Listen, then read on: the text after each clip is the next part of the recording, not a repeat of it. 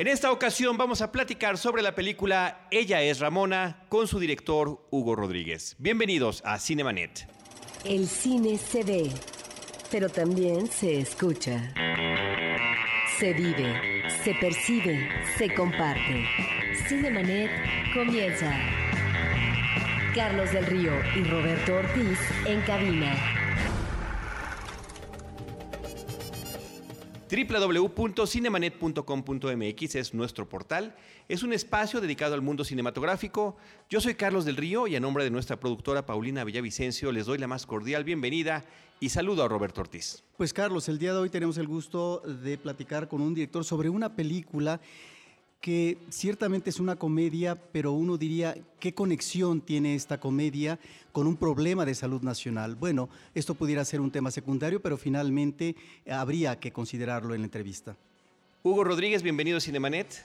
¿Cómo están? ¿Qué dicen? Hola. Bien, muchas gracias. Bueno, estás en tu capacidad de director, pero también de co-guionista y fotógrafo de la película.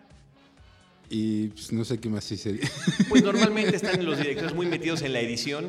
Sí, pero no, pero realmente eh, editaron Francisco y Laura. No, digo, creo que en esta Los créditos formales son estos. Son estos. Independientemente de una larga trayectoria como productor, con otras películas como director y otros guiones.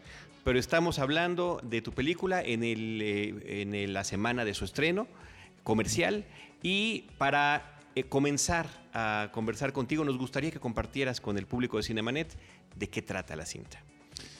Ella es Ramona, es la historia de de una mujer este, gorda, pasada de peso, más que gorda, también muy, muy catalogada socialmente como, como, como gorda. Eh, toda su vida vivió con esto, desde chiquita ella cree que, que engordó porque, porque tuvo mala suerte. Este, pero realmente tiene su vida armada, montada bien, este, mm, ¿no? está muy dedicada a su trabajo, este, le gusta su vida, le gusta su, el departamentito donde vive. Y un día todo esto por motivos que pasan en la película, se le viene abajo, se le cae todo y piensa que la mala suerte llega a su puerta, busca cómo encontrar soluciones, se clava mucho en, en los amuletos, ¿no? unos escarabajos ahí mágicos que, que, es que le van a cambiar la vida. Y y en realidad no, no, le cambian tanto como que son un disparador para que ella se dé cuenta de, de, de otras cosas, de, de, cómo debe responder al entorno en que vive. Por ahí va la historia. Es una comedia que habla entonces de esto, habla de, habla de un poco de la gordura, de los esquemas de belleza, del rol de la mujer en la sociedad, de, las presiones familiares, pero todo en un tono ligero, un tono de comedia. ¿Cómo es la, la, buena comedia para mí? ¿no? Una comedia amable, diría yo, y quiero retomar esto último que dices porque efectivamente me llama la atención que en los últimos años, apenas recientemente, tengamos dos películas donde los personajes principales tienen sobrepeso.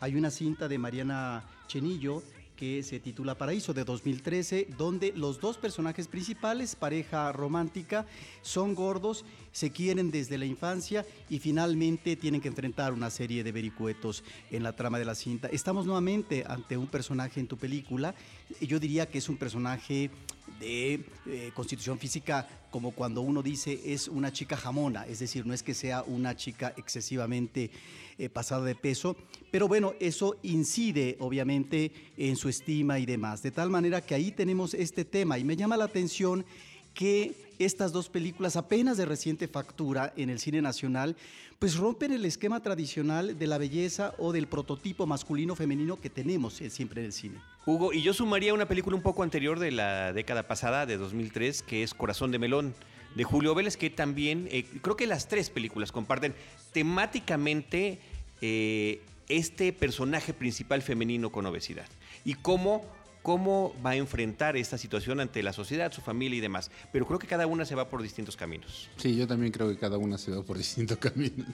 De hecho, este, una característica, ya hablando de, a nivel de, metáfora, si quieres, de, eh, la película no, no critica la gordura, ni, ni el personaje nunca en ningún momento quiere cambiar su... su digo, en ningún momento no, al final digo, no no, no tiene la intención de modificar, ¿no?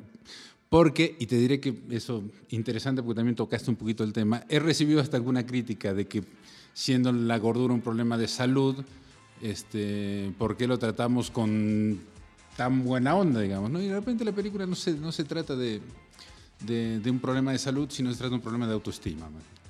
Este, Que también es un problema de salud, de salud mental. Exacto, también es cierto. Y aparte muchas veces más importante. Sí. Este, y entonces hablamos más de esto, más de, la importancia de, construirte, de, establecer relaciones que te permitan este, vivir como quieres, vivir feliz. Ahora, destaca en tu película, Hugo, en esa película que coescribes también con Beto Cohen, a quien le mandamos un cordial saludo, una estética muy particular. Eh, me refiero a la fotografía, al diseño de producción, un diseño de producción extraordinariamente cuidado, donde los colores, cada una de las piezas que aparecen en cada rincón de la película se ve que fue meticulosamente cuidado. Una, una película que además abarca varias décadas, estamos en diferentes momentos históricos, aunque algunos personajes no lo parezcan, pero está bien en este tipo de ensueño y lo que significa el recuerdo y la forma en la que uno puede aproximarse a él. Eh, entonces es la fotografía, es el diseño de producción, es el vestuario, por supuesto, y todos estos elementos aunados a la música, eh, además nos recuerdan a una película internacional de gran éxito que es Amélie, que me imagino que debe ser una gran Un referencia Sí, sí, para esta película, porque además de todo esto que estoy mencionando, también hay unos, unas cuestiones de tipo narrativo, ¿no? Eh, que te podemos tener imágenes sobrepuestas, algunas pequeñas animaciones, o el personaje que habla a la cámara, o la misma voz en off. Así es. Sí, sí, Amelie es una referencia concreta de la película. Este, ¿Por qué tanto amor con Amelie? Empecemos por ahí antes de decir cómo lo Mm. interpretas para una realidad nacional, ¿no? pasa, de a poco es una, digo, no, no lo niego, pero tampoco te digo que fue una referencia que uno tiene en la cabeza todo el tiempo. Finalmente es así, o sea, el mundo de, las, de, de la creación, de las ideas y demás, siempre ahí anda flotando y tomas elementos. Evidentemente, toda la sobre todo la introducción del pasado de, de- Ramona es muy Amelie.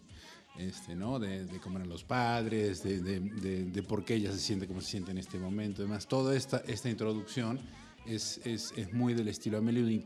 Incluso hasta si ves la foto eh, ¿no? de, de colores desaturados, este, mm, ahí sí traté de jugar un poco con, con el recuerdo, porque también una de las cosas que a mí me gusta mucho es, ¿no? que, que- y lo digo explícitamente en la película, los recuerdos son tramposos, porque uno, uno finalmente, tenía un amigo que me encantaba, decía una frase que, que me encantaba, que decía, uno se acuerda de la última vez que se acordó, y entonces vas pegando los recuerdos y los vas, los vas unificando. Sí, es memoria selectiva también. Nos Y- acordamos de lo que nos queremos acordar.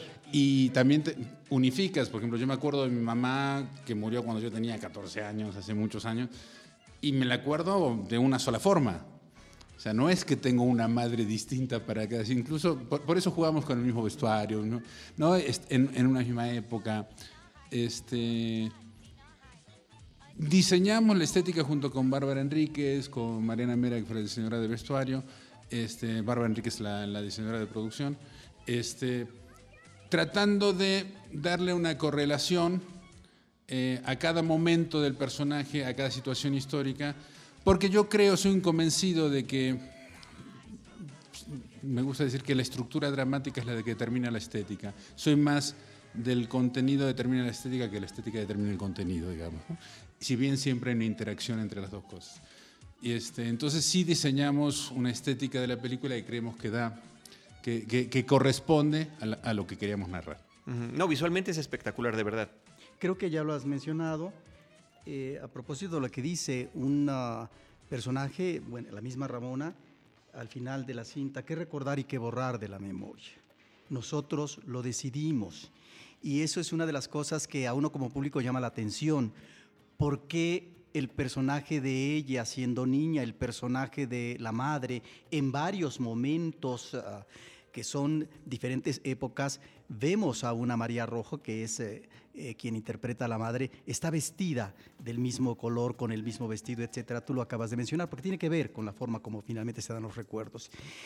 Ah, En esta película también una de las cosas eh, que me llama la atención y lo vemos eh, en los últimos tiempos eh, está el elemento de la comida, en este caso de la gastronomía, de eh, la, la, fabricación de, de, de, de galletas, eh, ¿no? que despiertan eh, no solamente el interés de un joven vecino, sino el posible vínculo erótico. De tal manera que observo también en el cine reciente de los últimos tiempos, de años recientes, una película como Canela de Jordi Mariscal, eh, otra cinta como Melate Chocolate del 2013 de Joaquín Bisner, que nos remiten a eso, al mundo de la comida y que se integra ¿no? como elemento en, eh, digamos, temático en los personajes, en la forma como se desenvuelven.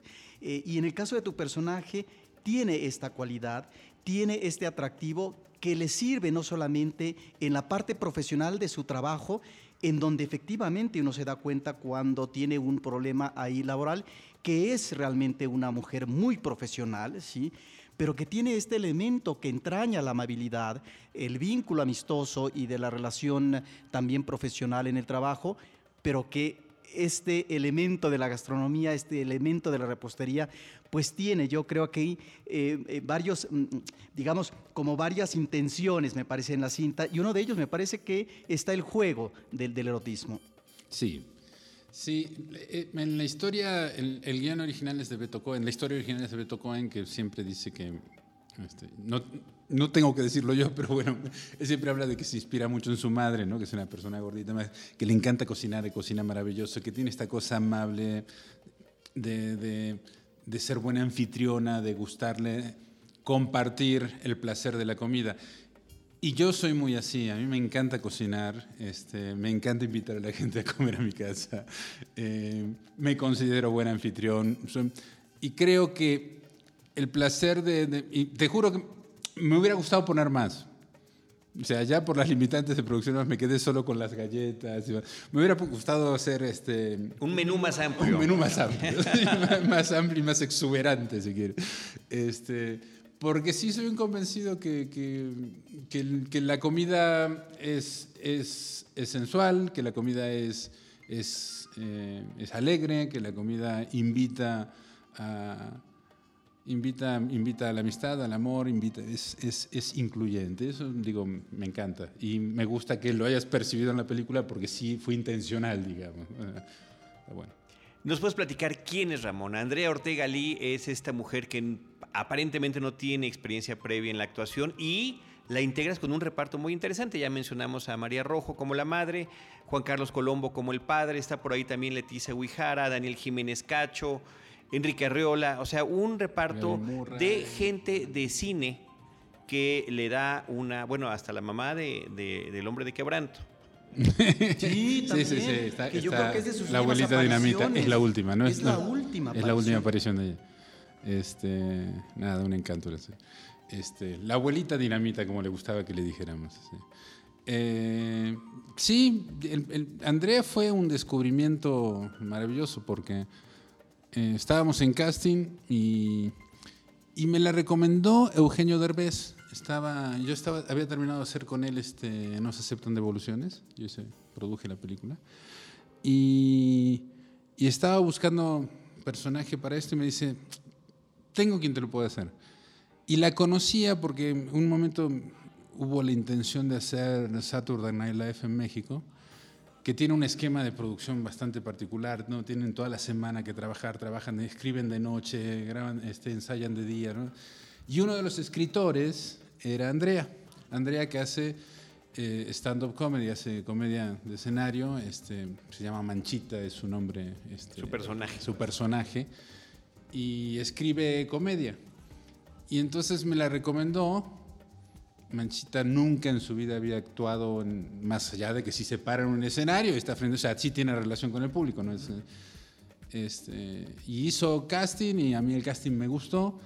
La llamé a callback, que digamos que es cuando el casting por general no lo haces tú, lo hace otra persona, graba, graba segmentos del personaje y cuando te, la, la, gente que te gusta haces lo que se llama en cine se llama callback, que es ya la veo, o sea, le, hago un, le doy una escena más específica y normalmente lo hago yo. A los finalistas además, ¿no? para ver ya cómo te... Cómo y hice ves. la escena con ella y me encantó. Lo que me sorprendió de Andrea es que cuando empecé a trabajar con ella tenía herramientas de actuación.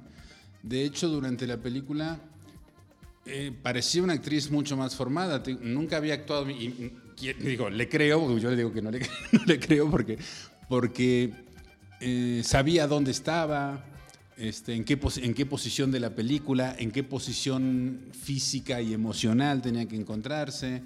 O sea, realmente muy bien, lo, lo hizo como una profesional.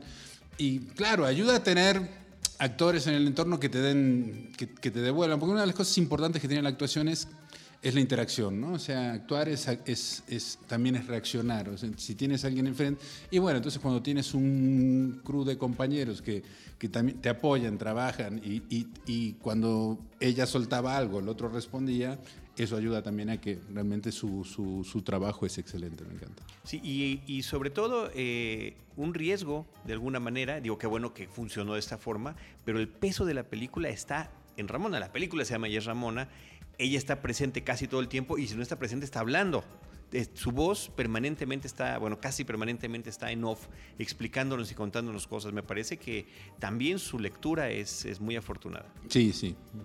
Una de las cosas que observo, en un principio yo decía que es una comedia amable, porque no encontramos en la representación de las situaciones y de los personajes exabruptos, situaciones violentas, ni mucho menos, aunque eh, situaciones dramáticas estén ahí, presentes, en eh, lo que es la infancia y lo que es la vida presente por parte de Ramona ya joven.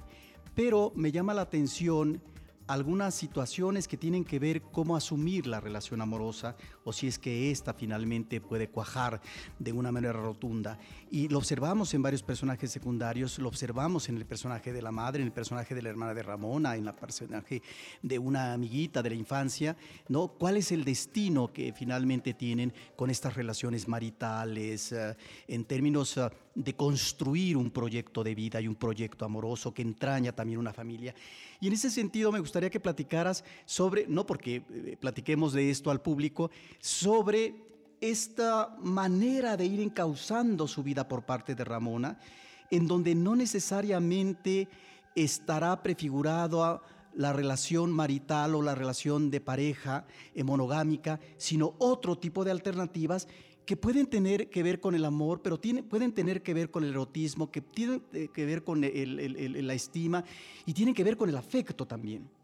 Sí, y es totalmente intencional en la idea de que, que- quisimos alejarnos de... Si bien la película podría ser un chick flick, una, una película romántica este, ¿no? este, para, para, para mujeres y demás, quisimos alejarnos al final de, de- de este esquema, de esta cosa tradicional, de claro, finalmente entonces ella será feliz y se casa con el príncipe azul. Y nada, insistimos en que no, o sea, que había muchas otras formas de felicidad que tienen que ver con la consecución de los objetivos personales, incluso los objetivos este, in- este, muy íntimos, ¿no? Este, ¿no? Y eróticos. Entonces jugamos por ese lado, o sea, fue una de las cosas, cuando Beto me da el guion y yo le digo, sí, me interesa además, una de las cosas que me dijo Beto es, este, pero quiero una visión femenina. Este, no quiero, eh, no, eh, un, un- un- hombre haciendo estereotipos de, de lo que es la mujer. Y creo que lo conseguimos, creo que, que el personaje femenino tiene, este, es muy femenino, pero tiene muchas fortalezas aparte de una sociedad moderna, o sea, no, no tratamos de alejarnos de los esquemas tradicionalistas de, cómo tiene que ser y cómo tiene que comportarse una mujer en sociedad. Y que el personaje lo asume y lo dice y lo expresa. Y lo sabe, ¿no? Lo sabe hasta en, estos momentos que tenemos varios en la película en el que imagina cómo podrían ser las cosas. Y después con- eh, son contrarrestados como son en la realidad, ¿no? Y ese es un ejemplo claro, el en una escena eh, pa- particular con Julio Becor, que es el personaje que hace de este un- interés una escena amorosa, exactamente. bueno, me hubiera gustado que fuese así, pero en realidad fue así. Exacto. Pero igual, no pasa nada. Sí, Exacto, y que se juega con eso también, ¿no? sí, sí. Me llama la atención eh, que hay referentes de la realidad nacional que uno podría decir son necesarios o no en una comedia donde finalmente la realidad no parte de un contexto sociohistórico. ¿A qué me refiero? A que hay una alusión a un temblor.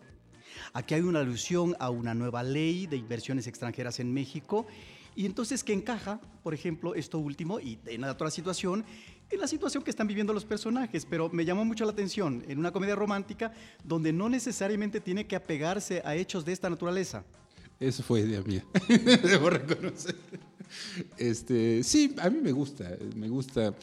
Te digo, finalmente me gusta que la, que, que la ficción tenga, ten- tenga sus puntos de conexión con, con, con la realidad. ¿no? Entonces, por ejemplo, lo de la ley de, inversiones extranjeras es, es- se aprobó en esa fecha. Este, eh, fue exactamente así, ¿no? Eh, incluso dice con tantos votos a favor y demás, porque sí lo investigamos.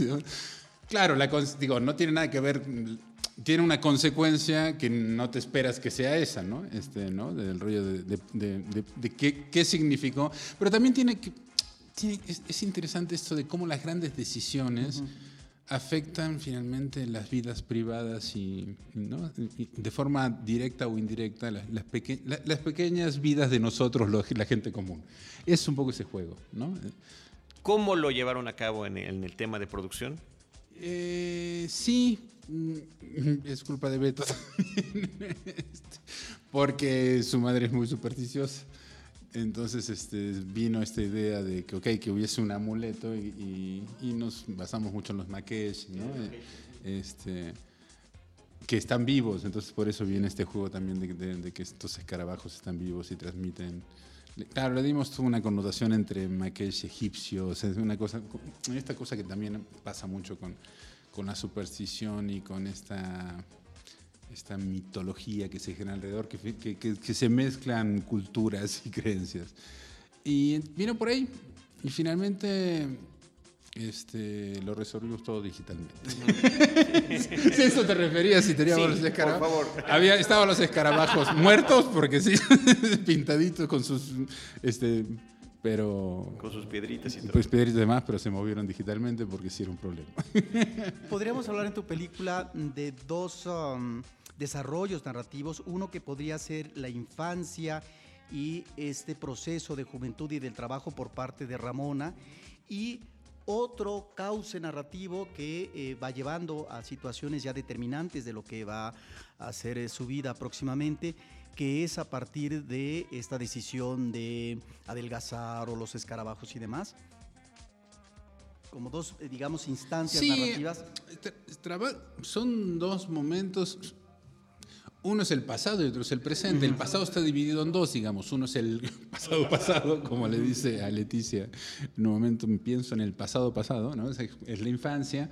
Y otro es ese pasado en el cual este, tomó las decisiones que la llevan a vivir como, como en el presente vive, ¿no? O sea, cuando deja de estudiar, este, empieza a trabajar, conoce a su jefe, que es Daniel Jiménez Cacho, a su compañera de trabajo, que es Happy Murray, ¿no? Y a, y a- y a Memo, el, el- el- el jefe de personal, que es este... Que es siempre este- agradable personaje de recursos humanos. sí, exactamente, que es Enrique Arriola. Este, y también lo que hicimos, recién regresando a la cuestión este, formal estética, por ejemplo, cada uno tiene una estética distinta, ¿no? Este, pero, mira, yo, yo soy muy tradicionalista eh, a, la hora, eh, a la hora de construir la narrativa de una película. Eh, y en esta jugué un poco más que es una cosa que en el cine moderno pasa mucho, a construir primero el universo y luego contarte el cuento. Entonces lo que hicimos es realmente la primera media hora vas construyendo el universo de lo que es Ramona, de lo, cómo fue su pasado, este, de por qué se encuentra parada donde se encuentra parada, y, y después cuentas la historia de- de- de- del personaje hoy, ¿no? Claro, al final te das cuenta que todo lo que te conté al principio no es que está, es un pegoste, sino que tiene que ver en el desarrollo y en la conclusión de- de- del personaje. El género de la comedia siempre tiene sus complicaciones muy específicas, sobre todo cuando se hace una exhibición en público porque las reacciones son inmediatas. Y ustedes como realizadores pueden saber si la broma está funcionando, si está llegando en su momento o que funcionen unas que no pensaban. ¿Cómo les ha ido en las exhibiciones que han tenido de la película? Mejor de lo que pensaba. Porque aparte yo no soy de comedias fársicas ni de chiste. ¿no? Las veces que he hecho comedia son, son muy este. Busco que la que, que busco primero una actuación realista, no fársica, este, y busco que lo que provoque comedia que sean hilarantes y demás es, es la situación en sí, no, no, no, no el chiste. Y a veces te, encuentra que las, te encuentras con que las situaciones que creías que eran cómicas, la gente no se ríe, pero sí reacciona a otros momentos ¿no? a otras frases, otras palabras, otras respuestas. Y bueno, por suerte también, este, por más que como director siempre tratas de, de ser abarcante, incluir todo, dominar todos los puntos del asunto. Qué bueno que hay cosas que se escapan a tu, a tu poder y funcionan. Y, en la película funciona. He tenido tres proyecciones públicas, este, cuatro, cuatro, cuatro. Pasa que una, una no la vi. Llegué, llegué, al final de la proyección. Estuve, estuve en el Festival de Guadalajara, fueron, bueno, ahí fueron dos funciones. Estuve en Querétaro, después estuve aquí en la UNAM, en, en, en Contaduría y después en el TEC de Monterrey. La del TEC fue que estuve después, o sea, no, no, no, no, estuve presente en la proyección. Y realmente mm, la reacción del público es maravillosa, o sea, me encanta, te digo, es más, me ha pasado en varias de las funciones que, que, que, para mí no es, o sea, me sorprende porque me he encontrado con, con espectadores que se mueren de risa. O sea, que no paran de reírse, reírse. Yo digo, a mí me parece un poco, incluso te digo que me parece un poco exagerado. Que no era para tanto. Exactamente. Pero bueno, qué maravilloso que la gente se la pase bien, ¿no? Ahora, encontramos, y me gustaría que hablaras más del personaje de Ramona en términos de eh, sus resortes psicológicos y emocionales, porque una de las cosas que llama la atención que no es un personaje de una sola pieza, es un personaje en donde efectivamente es uh, retraído, solitario, hay un repliegue en su vida desde la infancia, pero esta coraza de defensa ante lo que puede ser la familia, el medio de la escuela, el trabajo, etcétera, bueno, finalmente le imprimen a ella una serie de fuerza, de ímpetu, porque es una chica de buen corazón, diría yo. Y en ese sentido, estos elementos son los que van a funcionar mejor para poder vincularse con el mundo, para poder reaccionar de una manera favorable para una serie de elementos. Y eso es, yo creo, uno de los elementos favorables del, personaje que le permiten desarrollarse y evolucionar hacia tal o cual parte. Sí, tiene que ver con esto, con estos esquemas que se trata de imponer y no solo a, a una chava gorda, sino que casi a todo el mundo, ¿no? O sea, bueno, adelgaza, ten novio, cásate, este, este estás quedada, eh, todas estas cosas, ¿no? Son las que vive Ramón y ella ha creado, como dice, su coraza para poder convivir con esto y que no la, molesten. Y finalmente las termina rompiendo, pero tampoco, o sea, se vuelve ni, ni, ni, la castañuela de la fiesta, ni nada que se parezca. O sea, digo, no sigue, sigue manteniéndose, este, porque finalmente es la forma en que ella decide vivir. Y creo que es un poco la idea, o sea, que fin, finalmente no hay una sola forma ni, ni de relacionarte con la sociedad, ni, ni, de, ni de tener amigos ni pareja, ni, ni de ser feliz, digamos. La, forma la vas a ir encontrando tú en la vida, es un poco lo que, lo, de lo que hablamos en la película. Eh, Hugo, ¿qué tan complejo es cubrir este doble rol a la hora de estar filmando, independientemente del tema del guionismo y preproducción y demás, de eh, la fotografía y la dirección? En particular en una película que, como decíamos desde el principio, la estética es también un elemento clave. Sí, fíjate que yo soy egresado del CCC de, de cinefotografía, ¿no? por más que siempre hice, trabajé un poco de todo, ¿eh? he sido un poco hombre orquesta toda mi vida. Este, y entonces, hace años, ya había fotografiado documental, este, pero quería fotografiar ficción, esta es mi ópera prima como ficción realmente. Eh, y nada, cuando se lo propuse a Mónica Lozano, la productora, me dijo, órale, fotografía. Y realmente me fue muy fácil. O sea, lo primero que hice fue tener gente de mucha confianza que, que quiero, respeto y admiro mucho, ¿no? Que mi, mi, mi jefe de iluminación, este, mis dos operadores de cámara, mis dos foquistas. Y mi forma de trabajar me permite... Eh, soy como muy incluyente. Me gusta trato de explicar qué es lo que quiero en un principio, al principio de la película. Lo hago tanto con, la gente de detrás de cámara como con los actores. Este, y después me gusta que la gente participe, colabore y me, dé propuestas. O sea, no soy, no soy, de, que, no soy de, que las cosas se hacen como yo digo y punto. Claro, hay un momento en que digo las cosas se hacen así. Este, y entonces, mi forma de trabajar, por ejemplo, yo no, no, no hago ni storyboard, ni shooting, ni nada. O sea, yo llego al set este, mis actores ya saben de qué se trata la escena, sé por dónde van, los paro en el set, les digo que trabajen, que me pongan la escena, corrijo este, ajusto lo que me gusta y cuando estoy viendo ahí decido cómo filmo. Eh, entonces, ¿dónde va la cámara? ¿Qué movimientos voy a hacer? Y demás. Entonces voy viéndolo. En este caso también Bárbara Enríquez, la, la diseñadora de producción, se pasó toda la película sentada junto a mí, vigilando cada cuadro, cada cosa y demás. Y entonces decido dónde va la cámara, este, dejo, dejo trabajar a la gente, voy y me siento en mi vida así, entonces les digo a mi iluminador, ok, entonces meten una fuente de luz dura de este lado, este, quisiera que aquel punto esté iluminado, esto y esto, este, una cámara, a ver, pongamos un dolicito aquí, aquí pongamos eh, la, la, otra, pongamos el telefoto, este, demás. Voy y me siento y dejo que todo el mundo haga lo que tenga que hacer. Cuando me dicen que ya están, regreso con mis actores ¿no? que, este, y les digo, ok, vamos a correr de nuevo. Y ahí empiezo a ajustar. Y mi idea soy un director que trabaja muy rápido, pero mi idea es que cuando, cuando mejor tienes organizado el asunto, cuando cada uno trabaja un, un, un, eh, a su tiempo, vas mucho más rápido. Saber delegar. Es saber delegar y saber dar el tiempo necesario. O sea, para mí no hay nada, o sea, yo ensayo. Si a mí viene alguien de maquillaje, de vestuario y se mete cuando yo estoy ensayando, pues sí se lleva una gritoniza.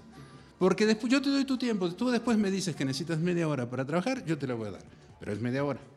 Si necesitas media hora, si necesitas 20, me dices 20. O sea, ¿no? Y es así. Y entonces vas. Y me resultó muy fácil, muy fácil. Mi metodología de trabajo me permitió. Realmente no, no. O sea, todo el mundo me decía, te vas a volver loco. Además, no tuve ningún problema. Vemos eh, que las películas mexicanas más exitosas en los años recientes, pues son comedias. No se aceptan devoluciones, donde tú estuviste involucrado directamente. Amor a primera vista, nosotros los nobles. Estamos también ahora ante una comedia. Si ¿Sí consideras que es un género, porque se ha cultivado mucho en los últimos años el género de la comedia romántica, que es uh, un género muy favorable para la sensibilidad del público mexicano? Sí, también pasa mucho que, y a veces tenemos la tendencia a criticarlo, pero sí tenemos una una realidad, una, una, cantidad de conflictos sociales, políticos, demás, que sí están, digo, son temibles. O sea, digo, vivimos en un país que, que digo, no sé a todos, pero nos cuesta vivir aquí. Y, y yo sí, me pasa, como creo que le debe pasar a la gran mayoría de la gente, que a veces te quieres escapar de todo. O sea, sí no, digo, tú que recién me comentabas, ¿no? que antes leías tres periódicos al día, ahora lees una cantidad de información. Yo también, y hay días en que sí terminas, y, por lo general lo haces en la mañana, y terminas de leer y ya se te arruinó el día, porque lo que pasa, lo que estás leyendo sí es temible, ¿no? O sea, digo, te da una... una y entonces sí, sí a veces es, creo que por eso funciona tanto también en este momento la comedia, o sea, porque es... Este, pues sí es un escape total y absoluto. O sea, sí necesitamos escaparnos un poco de de, la temible realidad que de repente vivimos. Claro, a mí dentro de esto me gusta, respeto más la comedia que sí finalmente habla de cosas más interesantes y no están pastelas. Cada uno tiene derecho a hacer la película que quiera, yo respeto a todos mis compañeros de trabajo y más. Lo único que digo, a mí me gusta más cuando sí pasas un buen momento, pero si después te llevas un temita a tu casa o al café o a la cena, además, ¿no? después del cine, te llevas un temita para platicar y discutir, me parece maravilloso. Eso me gusta. Pero también entiendo la necesidad de entretenimiento, la necesidad de, de, de escaparse y la necesidad de, de evasión. De evasión. Eh, ¿Nos puedes platicar de tus secuencias de créditos, particularmente la inicial, que tiene toda una serie de referencias que no las entendemos sino hasta que termina la película y que valdría la pena regresar, aunque sea nada más a ver eso. Ponerlo al final. Para de nuevo. Sí, es que es, es, muy interesante. Sí, sí, fue trabajo de, de, de mi mujer. Que El Viewmaster es un, es, un, es un tema, es, además, de la película que, recurrente. Que, sí. Exactamente. De hecho, tuvimos la intención también de que fuese parte de toda la campaña, pero bueno, ya después cuando trabajas con distribuidores, más, se ven otros caminos para cómo lanzar la película y no funcionaron. Pero, pero era parte de nuestro concepto inicial, ¿no? O sea, lo trabajé con, con, con mi mujer, María Fernanda Ray, que es, eh, trabaja, es comunicóloga, trabaja en diseño de contenidos para internet y demás. Y ya ella la primera vez que hice algo con ella, o sea, no, no, no, no, no que, ando con ella, pero la primera vez que hice algo con ella hizo los créditos de Colosio también. Okay. Que también es tienen. Que tú, es, que tú eres guionista. Yo soy guionista y productor de Colosio. Este, ¿Ves? Otra una película que habla así de temas fuertes y demás. Este, No, no es que le rehuya hablar de los temas sociales, políticos, al contrario, me, me- me gusta mucho hablar de eso.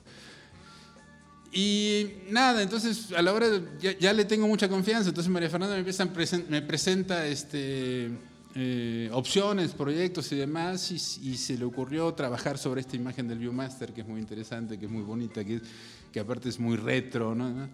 Y bueno, ahí salió eso, y después yo tenía la idea de, también de, toda la gráfica, de cuando ven celulares, computadoras y demás, que aparezcan escritos en pantalla y no hacer el insert famoso a qué es lo que estoy viendo en la pantalla.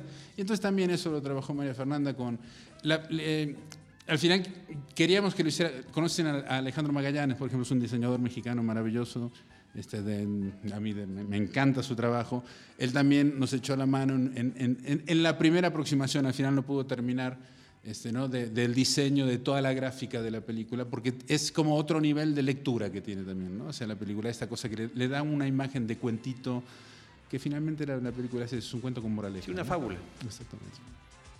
Muy bien, ¿alguna eh, redes sociales que quieras comentar? ¿Algún comentario final, Hugo? Mm, Nada, me, digo, me encanta. Ojalá vayan a verla, me encanta. Este, creo que es una película que, les- que- que es muy entretenida, que les va a gustar, que pueden pasar un excelente rato. Y como digo, si quieren llevarse un temita a casa para discutirlo, ahí va a estar. Este, y perdón, no me sé las redes sociales. Las ponemos y las publicamos en nuestro portal www.cinemanet.com.mx.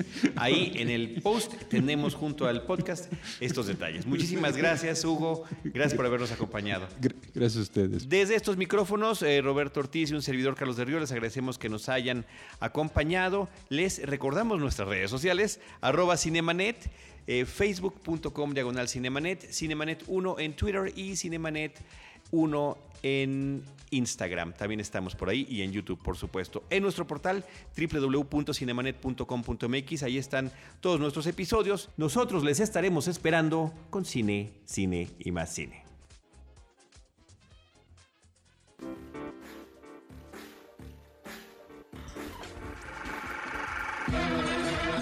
Cinemanet termina por hoy. Más cine en Cinemanet.